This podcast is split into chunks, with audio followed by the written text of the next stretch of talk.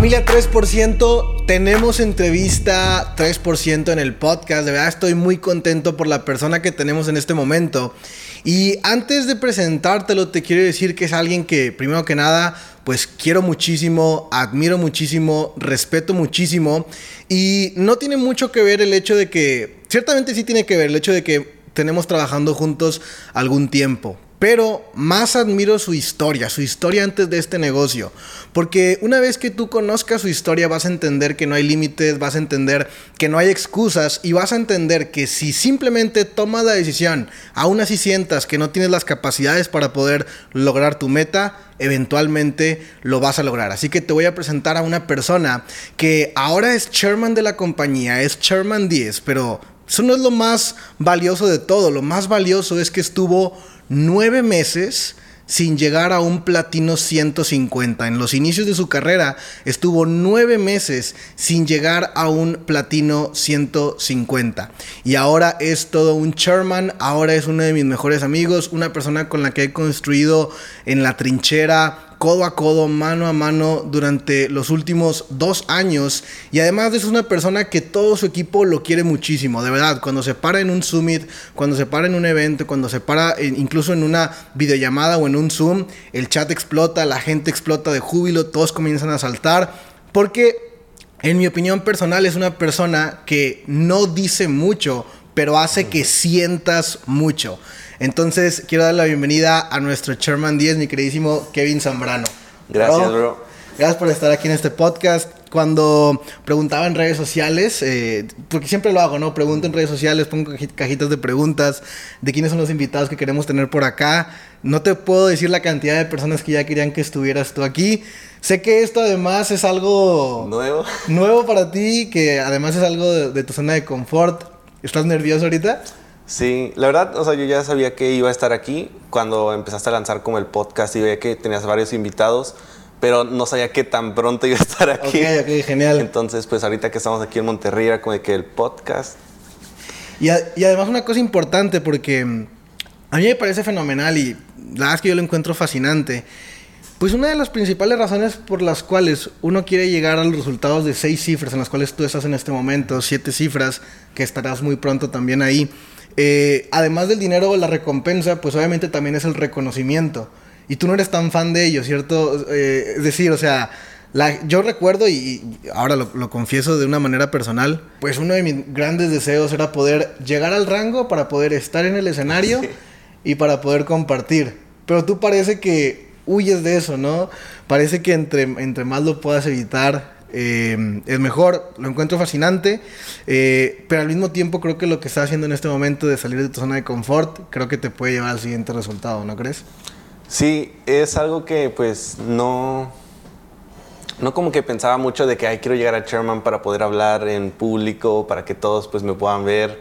Era como de que pues a mí, a mí me gusta mucho que, que brillen como los, los, a los que están como en mi equipo, los líderes, porque, o sea, igual así brillo yo. Totalmente. Tal vez no se dan cuenta, o sea, no estoy saliendo yo como en el escenario, pero siempre están como, pues, hablando de mí y eso es lo que me gusta más, o sea, que puedan como brillar sin tener que estar. Totalmente, y además no hay una sola persona de tu equipo que pase a contar testimonio o resultado o su historia o lo que sea, que al final de cuentas no mencione y agradezca que algo de ese resultado es por ti, ¿no? Sí, Definitivamente. Ahora, eh, muchas personas en este momento estarán escuchando la voz de Kevin por primera vez. Em, pero bueno, antes de que sucediera toda esta gloria y antes de pues todo lo que tienes en este momento, eh, vivir en el penthouse, de lo cual platicaremos posteriormente, quisiera saber un poco de tu historia, ¿no? Hasta en este momento, eh, dile a la gente cuántos años tienes, pero también platícanos cómo naciste, o sea, cuáles son tus orígenes, porque luego a veces la gente cuando ve a alguien con resultados fuera de promedio, piensa que siempre fue así, piensa que no viene desde abajo, piensa que tuvo una familia que a lo mejor le dio todo o algo así. Entonces quisiera que nos contaras un poquito la historia antes de las redes de mercadeo, la historia antes de formar parte de iMaster Academy, a qué te dedicabas, eh, dónde fuiste a estudiar, tu familia era clase socioeconómica poderosa o era clase socioeconómica baja, cuéntanos toda esa parte. Pues ahorita que, o sea, lo, lo veo y, y, ya como que soy más consciente de eso, sí era que, mi familia pues sí era pobre, o sea, desde mis abuelos y desde antes de ellos pues también eran, eran pobres. Y yo crecí en una, en Chachapa, está en Puebla, Puebla. en una casa que eran, o sea, dos cuartos, el techo era de lámina. Ok. Y ahí, o sea, estábamos pues todos en un cuarto, el otro cuarto era como la cocina y pues como la sala. Y ya de ahí nos fuimos a Estados Unidos, yo tenía como siete años, pasamos de indocumentados, mis papás, Wow. o sea, toda mi familia. Nosotros pasamos súper sencillo porque era como, antes no te pedían como, pues ahorita te piden identificación de un bebé o de un niño que va a cruzar, pero antes nada más era con el acta y nosotros pasamos sencillo de que una señora era que, ah, son mis hijos, pasamos. Los que sí batallaron pues fueron nuestros papás. Me acuerdo que tomó como una semana o dos semanas en que ellos llegaran después de que nosotros habíamos llegado. ¿Y, y, y dónde se quedaron ustedes mientras? Ah, sí, es que la familia de mi mamá ya se había ido desde antes. Ok. Toda Ok, la familia de mi mamá ya se vio desde antes y nosotros llegamos allá con ellos. Ellos tardaron en llegar. Y ya ahí crecí en Los Ángeles, en el centro de, pues en el centro de Los Ángeles. Fui a, pues ahí fui toda la primaria, la secundaria. Y ya cuando tenía 14 años, ajá, 14 años nos regresamos a México. Fue una 14. decisión, o sea, de que súper rápido. O sea, est- perdón, estuviste de, de, de 7 a 14 viviendo en Estados Unidos. Sí. 7 años. Sí. Ok. Y ahí fue una decisión como muy rápida porque ya estamos acostumbrados pues a vivir en Estados Unidos. Igual no era como que nos faltaran cosas allá, pero vivíamos al día. Ok.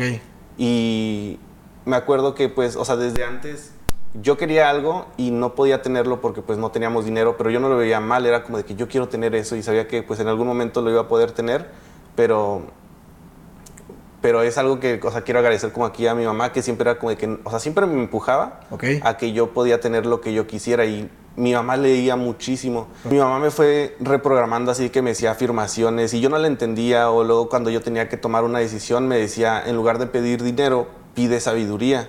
Y yo no le tomaba mucha importancia, pero cuando yo tenía que tomar una decisión, eh, yo era como de que no, prefiero tener sabiduría. Prefiero- y eso era desde chiquito, desde que tenía como ocho años y no recuerdo que antes agradeciera de que tomaba esas decisiones gracias a mi mamá. Fue ya hasta apenas. Y ya cuando regresamos a, pues a México, fui chambelán, este, regresamos igual a la casa. Te- tú, tú regresa- perdón, tú regresaste a México y te pusiste a estudiar la, la preparatoria, la universidad. Sí, regresé a- en tercero de secundaria. Ok. a tercero de secundaria. Y pues regresamos, mis papás empezaron a construir la casa. Mi papá tenía tres trabajos en Estados Unidos. Ok. Mi mamá pues empezó a trabajar en un kinder. Le pagaban 700 pesos, como, ¿cuántos son? 300 dólares. Como 35 dólares. Ah, sí, 35 dólares a la semana. Ok. Y pues igual estábamos viviendo en, en un, en, en el comedor. Estábamos viviendo mi hermano, que es un año más grande que yo, mi hermana, mi mamá y yo. Ok. Y me acuerdo que no me gustaba vivir ahí. O sea, en Chachapa en específico, pues no, me, no era como que me encantara eh, vivir ahí. Todo el bachiller o la prepa, estuve... O sea, estuve fuera, siempre llegaba como nada más a dormir. Me iba desde las 6 de la mañana. Porque no te gustaba estar en tu Ajá. casa. Me iba desde las 6 de la mañana y regresaba como a las 10 de la noche. Ok. Y en ese entonces, pues yo era chambelán, o sea, bailaba por dinero. Ok, sí. 15 años. Y ya de ahí ¿Cómo, ah, cómo le hacías para ser chambelán? ¿Antes no eras penoso? Pues es que no hablaba, Solo bailabas. solo bailaba. Ok. Aunque sí me daba, o sea, sí, me- sí me daba mucho miedo, pero pues, o sea, necesitaba dinero igual, era como que pues esto es lo que, te, puedo hacer. es lo que hay que hacer. Totalmente. Oye, y después hay, hay una historia eh, valiosa. Digo yo porque ya conozco tu historia, ¿no? Pero obviamente la gente que nos está viendo, pues no todos conocen tu historia y yo encuentro que es fascinante. Eh, en un punto haces este, o sea, aparte de, de- de ser chambelán, o no sé si fue después, cuando empezaste a vender la fayuca, Ah, o, sí. o- o- es- estaría increíble que nos contaras esa historia y la de cuando manejaste un camión y todo eso. Sí, pues a los 19 años me salí de mi casa. Bueno, fue así de que yo antes era muy sentido. Mi mamá me dijo que si no te gusta estar aquí, pues vete de la casa y me fui. Sí me fui A tus y ya, 19. sí, y pues tuve que empezar a buscar dónde sacar más dinero porque pues ya iba a vivir solo.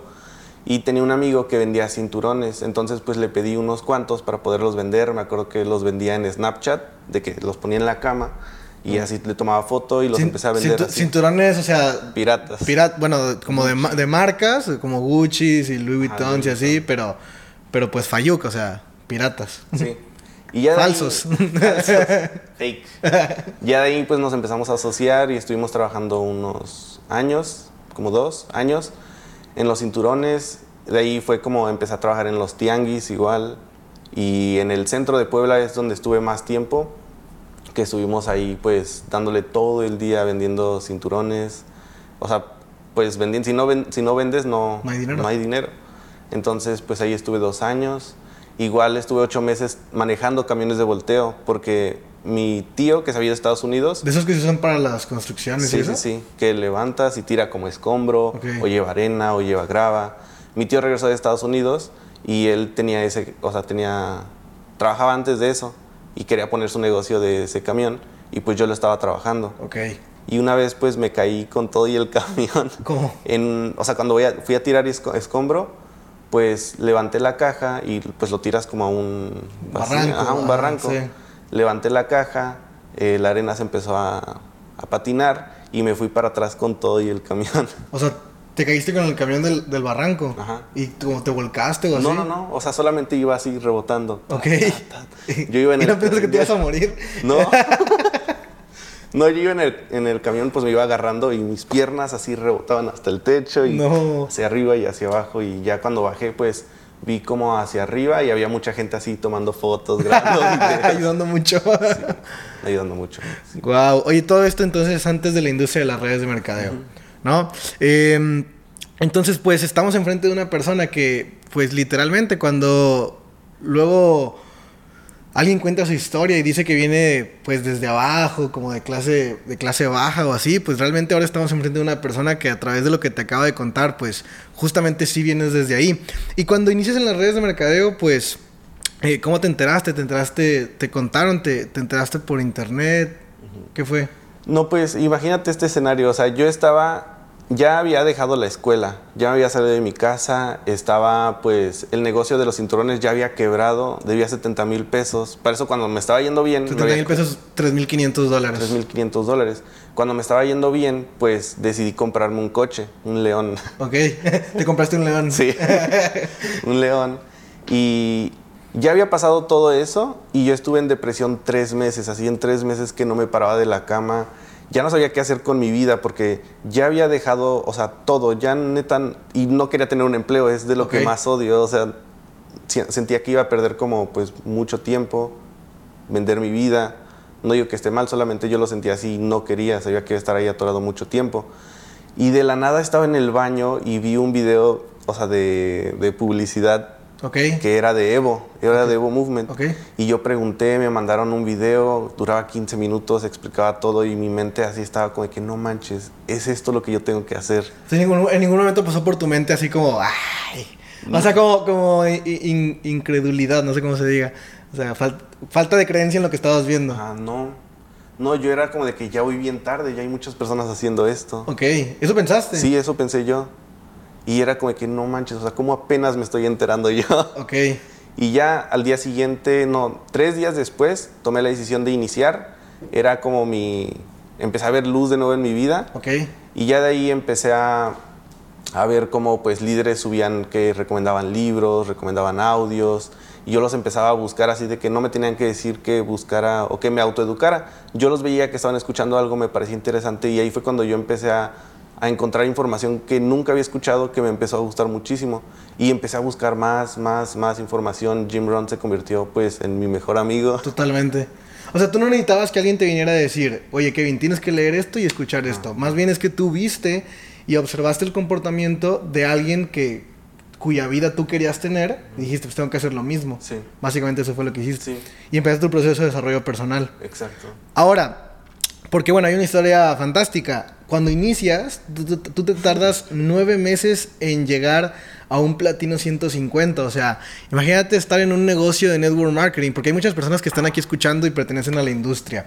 Y muchas veces cuando una persona nueva ini- inicia y lleva uno o dos meses y no ha tenido un resultado, pues se siente mal, le da para abajo y empieza a culpar varias cosas. Hay, hay algunos que sí toman responsabilidad y dicen, bueno, es que es mi proceso, ¿no? Y, y, todavía va a tomar un poco de proceso y aguantan. O puede que también se rindan, esos que aunque saben que es el proceso, puede que se rindan. Sí. Pero la gran mayoría no lo atribuye a eso, la gran mayoría lo atribuye a que algo está mal con la industria, a que algo está mal con su offline, a que algo está mal con el servicio, a que algo está mal con algo, ¿no? Y y tú estuviste nueve meses sin llegar a un platino 150, ¿correcto? Sí. O sea, nueve meses sin hacer dinero con este negocio, básicamente. ¿Pagabas? Cuentas, quemadas. Cuentas quemadas. ¿Y pagabas reconsumo en esos nueve meses? Sí. Pagabas reconsumo. Eh, ¿Qué es lo que diferencia a Kevin Zambrano de 97% de personas que cuando no está funcionando inmediatamente deciden rendirse y dicen, ya estoy invirtiéndole más de lo que estoy ganando, estoy perdiendo dinero, estoy perdiendo tiempo. ¿Y qué es lo que hace que un Kevin Zambrano, a pesar de que tenía exactamente las mismas circunstancias y adversidades que esas personas, tú sí decidiste continuar? Pues fueron varias cosas porque ya venía de, de, un negocio que se había hecho, que ya había invertido, que ya le había dado y que si no había funcionado el primer mes o la primera semana, pues tenía que seguir ahí. Okay. Y la segunda fue que justamente de lo primero que yo vi fue una historia que me quedó muy marcada de estás a un metro del oro. Ok, piense hacer rico. Ajá, eso fue lo primero que pues se me veía a mi mente todo el tiempo, todos los nueve meses. O sea, yo sí tenía duda de la industria porque no la conocía como tal y tenía duda, o sea, de, o sea, de muchas cosas, pero yo sentía que era aquí. Claro. Y aparte con lo de, o sea, con lo de la historia de estás a un metro del oro, era como que no me, o sea, no me, no me voy a salir, no voy a regresar como un empleo, todo lo que ya había leído, todo lo que ya había escuchado. Era como que, y aparte había, veía testimonios en Instagram. Totalmente. Yo cuando realmente empecé a ver tu evolución, o sea, bueno, posteriormente estos nueve meses, después llegó ya pues el Platino 150, luego posteriormente llega, me acuerdo que nos conocimos en el Platino Ajá. 150, ¿no? No, fue después. No, fue antes, porque Ajá, antes. fue, esta es una historia eh, muy buena entre Kevin y yo, pero según yo estabas en, en P150 uh -huh. y yo era Platino 2000. Uh -huh. Si no me equivoco. Ah, no, sí nos conocimos antes, tienes Sí. toda la razón. Nos conocimos en Toluca. Sí. Pero la historia que yo voy a contar es la de Monterrey. Ah, ok, sí. Ok, entonces, nos cono- eh, ya, nos, ya nos conocíamos. eh, había un evento en Monterrey, un, una, un tipo summit, una convención, que era el lanzamiento de la empresa que estábamos justo lanzando en este momento, que es la empresa Evolution. a la que pertenecemos ahora. Eh, y Kevin estaba en, en- en un... eh, o bueno, en, el- en la empresa pasada habías tenido un resultado equivalente al platino 150. No, antes no llegué a P150. Ah, ok, ya estabas en, la- en- Ok, ya. Entonces, ya habíamos iniciado, pero apenas era el evento de lanzamiento. Sí. Entonces, ok, ya. Ya habíamos iniciado, apenas era el evento de lanzamiento en diciembre. Kevin tenía rango P150. P150, yo tenía rango P2000. Yo ya lo había conocido en Toluca. Ayer estábamos, en la noche justo estábamos platicando de esto y le dije, bro, es que yo siento que desde la primera, o sea, no es porque estés aquí, pero desde la primera vez siento que yo creí en ti. O sea, siento que sabía que ibas a, que, que- yo podía decir que tú ibas a ser un chairman, a pesar de que no hablaras mucho y no fueras como tan eh, espontáneo, tan extrovertido o así. Realmente lo vi. Razón por la cual decidí en el, en el evento, yo en ese momento vivía en casa de mi madre todavía y entonces yo estaba así como armando mi dream team, ¿me entiendes? Mm, como, como, sí. como- como estaba buscando los talentos dentro de mi organización. Y a casa de mi madre, pues yo le dije a al- algunos, ciertas personas, le dije, ¿sabes qué? Si no tienes dónde quedarte, nos quedamos acá, porque el evento era en Monterrey, ellos venían de otras ciudades y listo. Entonces, obviamente yo no le pedí, per- yo no le pedí permiso a mi mamá para, para invitarlos, ¿no? Como cualquier buen hijo. Sí. Pero el punto es de que llegaron algunas cuantas personas, entre esas personas llegó Kevin, y recuerdo con claridad, digo, el evento estuvo increíble, pero ya estábamos en, en otro- otros días, y recuerdo con claridad que tú me dijiste, bro, no sé si voy a cerrar Platino 600, te faltaban 3, 4 personas, algo así, ¿no? faltaban seis personas. Faltaban 6 personas para, para, para cerrar su P600. Cuando yo, cuando, cuando a mí, Ari, que es eh, su upline, me dice, oye, a Kevin le faltan 6 para cerrar P600, mi mente fue, ya está hecho. O sea, ya, uff, lo va a cerrar. Puede que sea hoy o máximo mañana, ¿no? Sí. Pero tú me dijiste otra cosa, tú me dijiste, bro, no sé si voy a cerrar el Platino 600. ¿Recuerdas? Sí, me acuerdo y eso fue porque yo venía con la creencia de que llevaba nueve meses. Ok. O sea, ¿cómo- Venías cargando lo del venía pasado. cargando todo eso de que cómo voy a firmar a seis si en nueve meses no he firmado mucho. Ok, entiendo. Entonces, o sea, esa era como la creencia que yo tenía antes. Y cómo, porque yo recuerdo que sí, porque sí cerró P600 ese, en ese corte.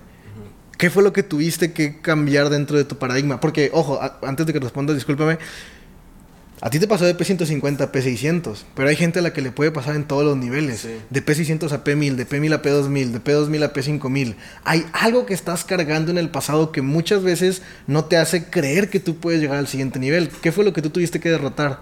Yo me tuve que engañar y, y, o sea, yo me tuve que engañar todo el tiempo. Todo el tiempo, pues yo considero que me he estado engañando en que si puedo, si puedo, si puedo. Y, y me acuerdo que eran como las 5 de la tarde ya todos mis prospectos me habían dicho que no iban a depositar, ya me habían cancelado. Y yo ya me había sentado en el sillón y así de que no voy a llegar, o sea, ya todos mis pagos ya me cancelaron.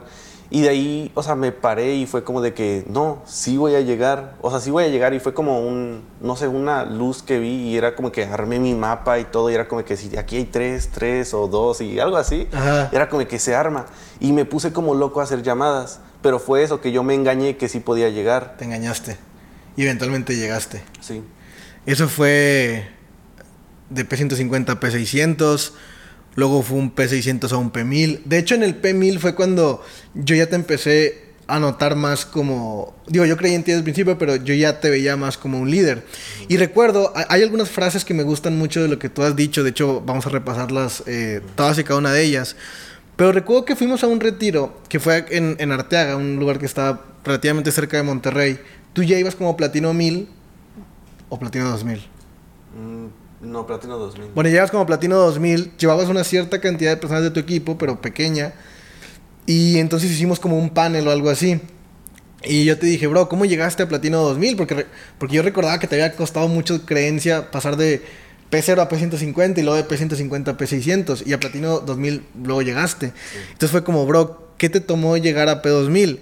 Y me dijiste algo que nunca se me va a olvidar. Me dijiste que cuando hablas con tu equipo y alguien viene a traerte un problema o algo así, tú les dices, o te, o te preguntan cómo le pueden hacer, tú les dices, es que tú ya sabes lo que tienes que hacer. Y es una frase muy sencilla pero muy poderosa, ¿no? Sí, es muy poderosa porque lo puedes aplicar con todo. O sea, si tú quieres bajar de peso, ya sabes lo que tienes que hacer. Que es hacer ejercicio, tomar agua y comer bien. Si quieres eh, pues no sé, pasar un examen, tienes que estudiar. O sea, no es de que va a ser mágico. Tú ya, o sea, para todo lo que sea, tú ya tienes la respuesta. Totalmente. Ya sabes lo que tienes que hacer. Tú ya sabes lo que tienes que hacer. Y yo pienso que muchas veces nosotros como seres humanos complicamos mucho más las cosas de lo que debemos de hacerlo, ¿no? ¿No, ¿no crees eso? Sí. Y entonces cuando alguien, imagínate que un downline viene contigo con un problema y tú quieres como darle una respuesta como muy de desarrollo personal, como muy filosófica, como muy elaborada y Kevin dice, ya sabes lo que tienes que hacer. Y se chingó, ¿no? Así es como, y eso te ha traído resultados. Sí. Eso, y eso ha hecho que la gente sea que más independiente. Eso hace que pongas a pensar a la gente, porque solamente buscan, o sea, como si en un examen están viendo, o sea, están haciendo el examen, buscan copiarle a alguien en lugar de pensar. Okay. Entonces, cuando tú haces eso, pones a la gente a pensar y ellos pues así se van desarrollando y empieza, o sea, lo puedes hacer como un, ellos lo pueden tomar como un ejercicio. Después resolver problemas va a ser muy fácil para ellos. Claro, porque primero haciendo eso lo empezaste a hacer que pensaran y luego pensar se vuelve un hábito. Sí. Totalmente de acuerdo, wow. Increíble esa... Pues, yo personalmente después de que la escuché ese día, pues yo personalmente te digo y lo he aplicado, ¿no? Y definitivamente me ha funcionado así tal cual dices. Ahora hay otra frase que me gusta mucho que, que también dices y creo que esta es más una frase como para tú hacer una introspección personal más que para tratar de enseñarle algo a alguien. Porque cuando inicias en el emprendimiento, no nada más en redes de mercadeo. Cuando inicias a hacer cualquier cosa, inicias a hacer eh, ejercicio, un cambio de alimentación, un cambio de lo que tú quieras. Cuando inicias algo nuevo, vas a tener que hacer muchas cosas que, número uno, no sabes hacer, número dos, te incomodan hacer y número tres, seguramente no te gustan hacer. Y eso pasa en cualquier nivel, pero las personas que llegan al éxito, una vez yo escuché algo que decía, las personas pobres hacen lo que les gusta y las personas de éxito o ricas hacen lo que les conviene. Y esa es una de tus frases, ¿no? Es como, oye Kevin, ah, pero es que a mí no me gusta vender. ¿Y qué le respondes tú? Ah, no, no te tiene que gustar. No te tiene que gustar. Oye Kevin, a mí no me gusta eh, hablar en público. Ah, no, no te tiene que gustar. no, te, no te tiene que gustar. A mí no me gusta hacer trading eh, o estudiar trading. A mí no me gusta ahorrar, a mí no me gusta mm, reinvertir, a mí no me gusta Todo lo que uno tenga que hacer. Prospectar. Prospect- No me gusta invitar. No me gusta invitar, no me gusta ir a eventos. Y la respuesta siempre es, No te tiene que gustar, bro. no te tiene que gustar. ¿Y, y qué significa eso? Pues que en todo lo que tú hagas, o sea, no, o sea, en lo que sea que te dediques vas a hacer cosas que no te gusten. Y por lo menos aquí tienes la oportunidad de que vas a hacer cosas que no te gusten, pero que puedes ganar mucho dinero, que puedes tener un crecimiento gracias a eso que no te gusta. Totalmente. En otros lados no te gusta y ahí estás estancado y se acabó. Totalmente. Si estoy en un empleo con un jefe que no me gusta, poniéndome cosas que no me gustan, hago las cosas que no me gustan, pero Sí. no hay una posibilidad de que eso pueda dar nacimiento a mi grandeza Sí. o dar nacimiento a un nuevo ingreso. Ajá, imagínate que yo diga, ay, no, no me gusta mi jefe, ¿me lo pueden cambiar? Ok. Pues no. Sí, claro. No sí. te tiene que gustar tu jefe, ahí está. Totalmente. Y tú piensas que en la industria del network marketing eh, haces cosas que no te gustan, pero eso da lugar a nuevos niveles. En lo personal, o sea, yo, Sí.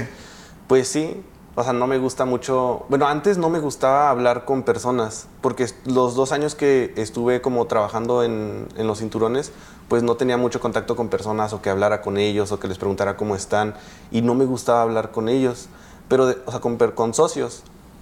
Pero después lo empecé a hacer, aunque no me gustara, y eso sí me empezó a gustar muchísimo. Ok. Y de hecho estoy haciendo este podcast porque sé que me va a gustar. Hablar en público, hablar, en de una cámara y todo. una cámara. y O sea, eres creyente de que quizá, aunque no te guste, inicia. Y después de que inicias puede suceder una magia en la cual termine gustándote.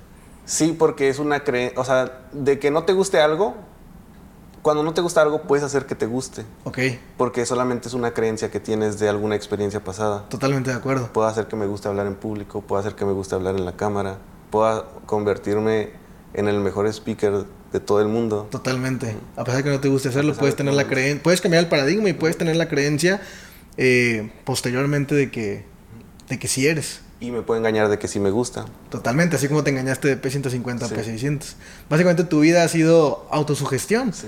O sea, cambiar, reemplazar paradigmas que tenías incrustados de limitaciones, de pobreza, de falta de capacidades, y los has ido desinstalando para instalar los nuevos de abundancia.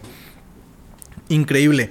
Otra frase que me gusta mucho de ti, esta no la tengo así como tan textual, pero tú lo vas a decir mejor que yo, que esto lo dijiste, no me acuerdo si lo dijiste en una capacitación que fue así como muy vista por mucha gente, pero yo recuerdo perfectamente que el nivel de creencia que tú tienes sobre esta industria y sobre lo que haces, a mí me parece que es uno de los niveles de creencia más altos que a mí me ha tocado ver en los últimos siete años.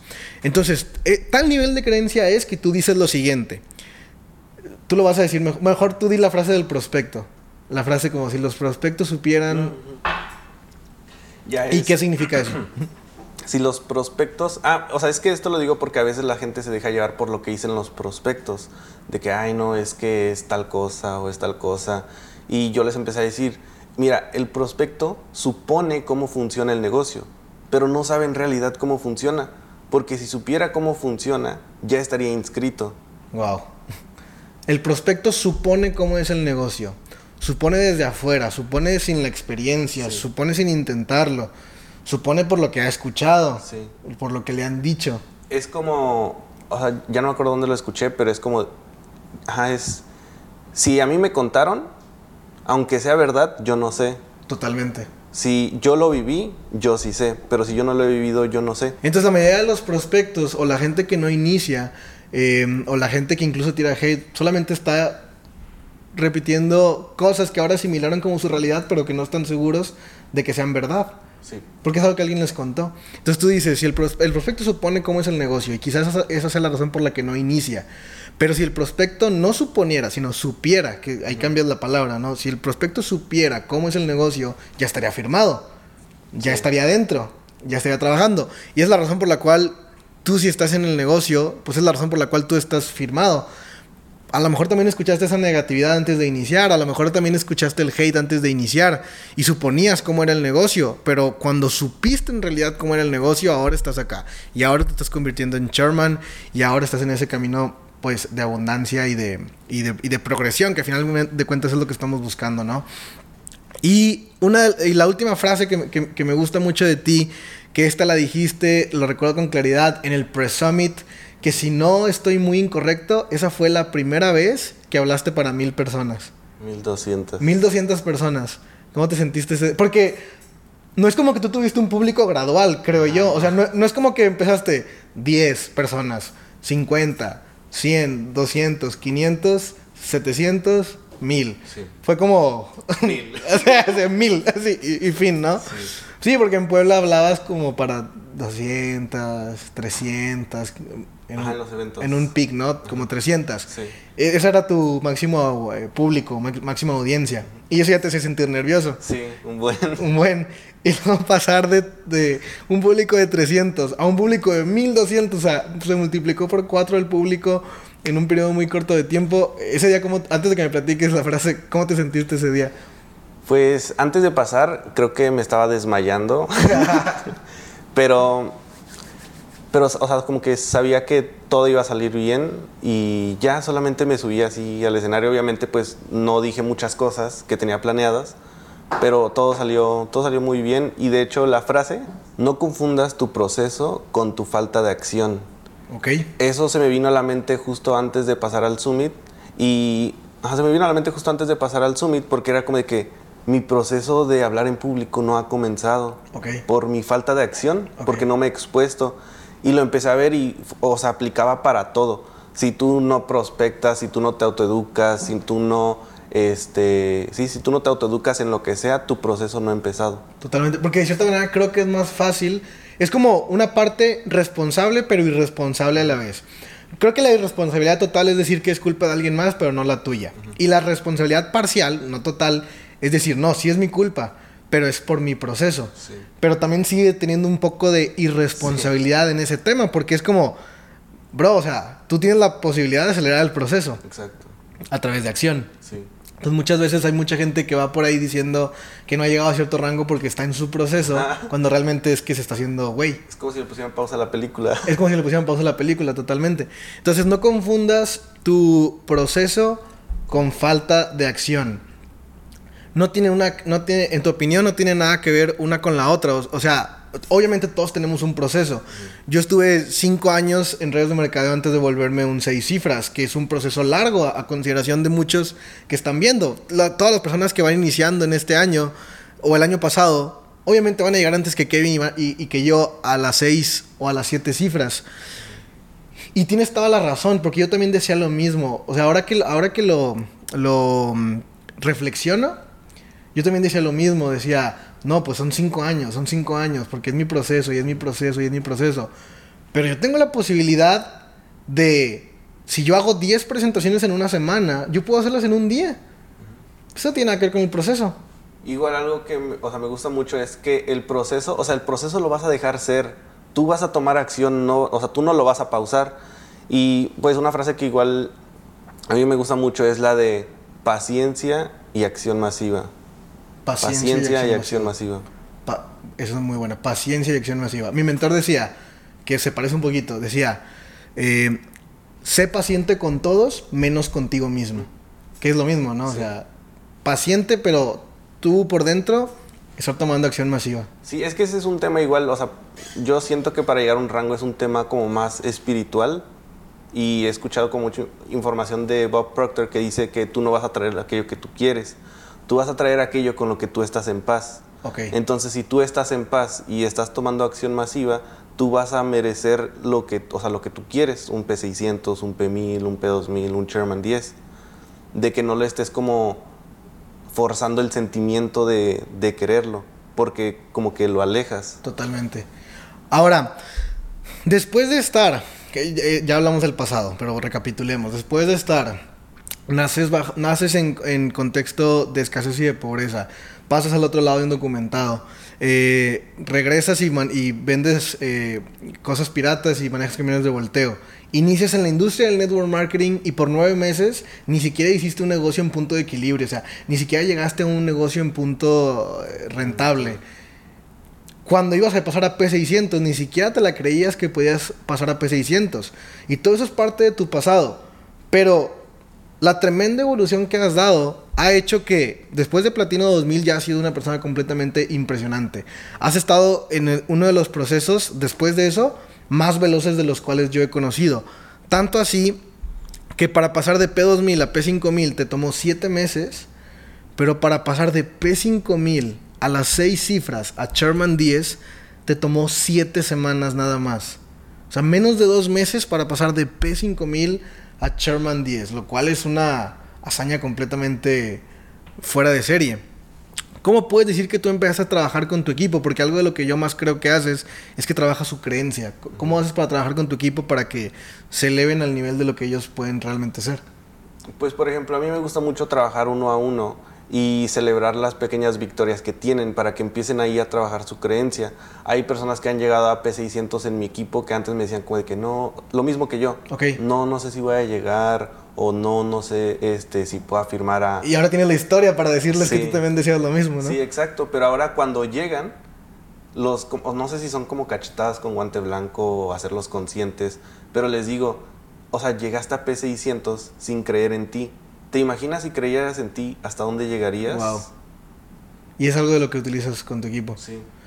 Em, el uno a uno, teniendo una organización tan grande de personas, ¿cómo lo puedes manejar? O sea, de, trabajas con ciertos líderes, vas a la profundidad y detectas talento, específicamente qué es lo que haces y cómo lo haces. Pues siempre es buscar un nuevo, o sea, una persona nueva que tú puedas ayudar a crecer a cierto nivel y ya tú puedes ir eligiendo como de que a cierto nivel voy a ayudar a tal persona para que pueda crecer y de aquí ya solamente ir como guiándolo, pero es siempre buscar a los nuevos, los nuevos traen, traen vida a tu organización. Los nuevos traen vida a tu organización, traen ganas y ahí puedes encontrar algún charman.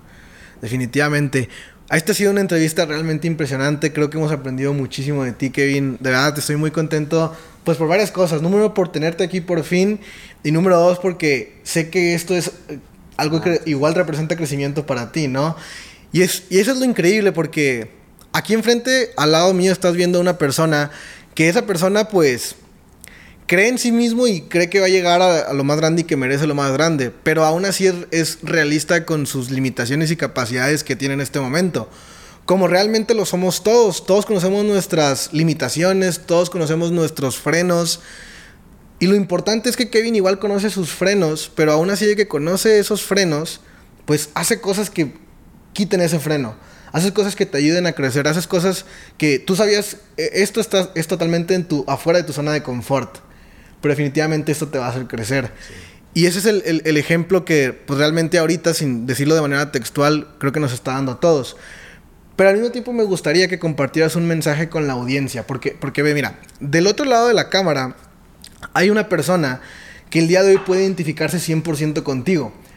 Ve, cuando esa, esa persona a lo mejor hoy es eh, penoso, tímido, introvertido, es dueño, eh, perdón, está gobernado por sus limitaciones, está gobernado por lo que piensa que no puede hacer. A lo mejor hasta es falta de creencia en sí mismo, pero desea con todo corazón poder llegar un día a ese resultado de Sherman. Y el día de hoy creo que tú le estás dando mucha inspiración, porque tú teniendo todas las mismas circunstancias que tiene esa persona, tú ya estás en el resultado de Sherman.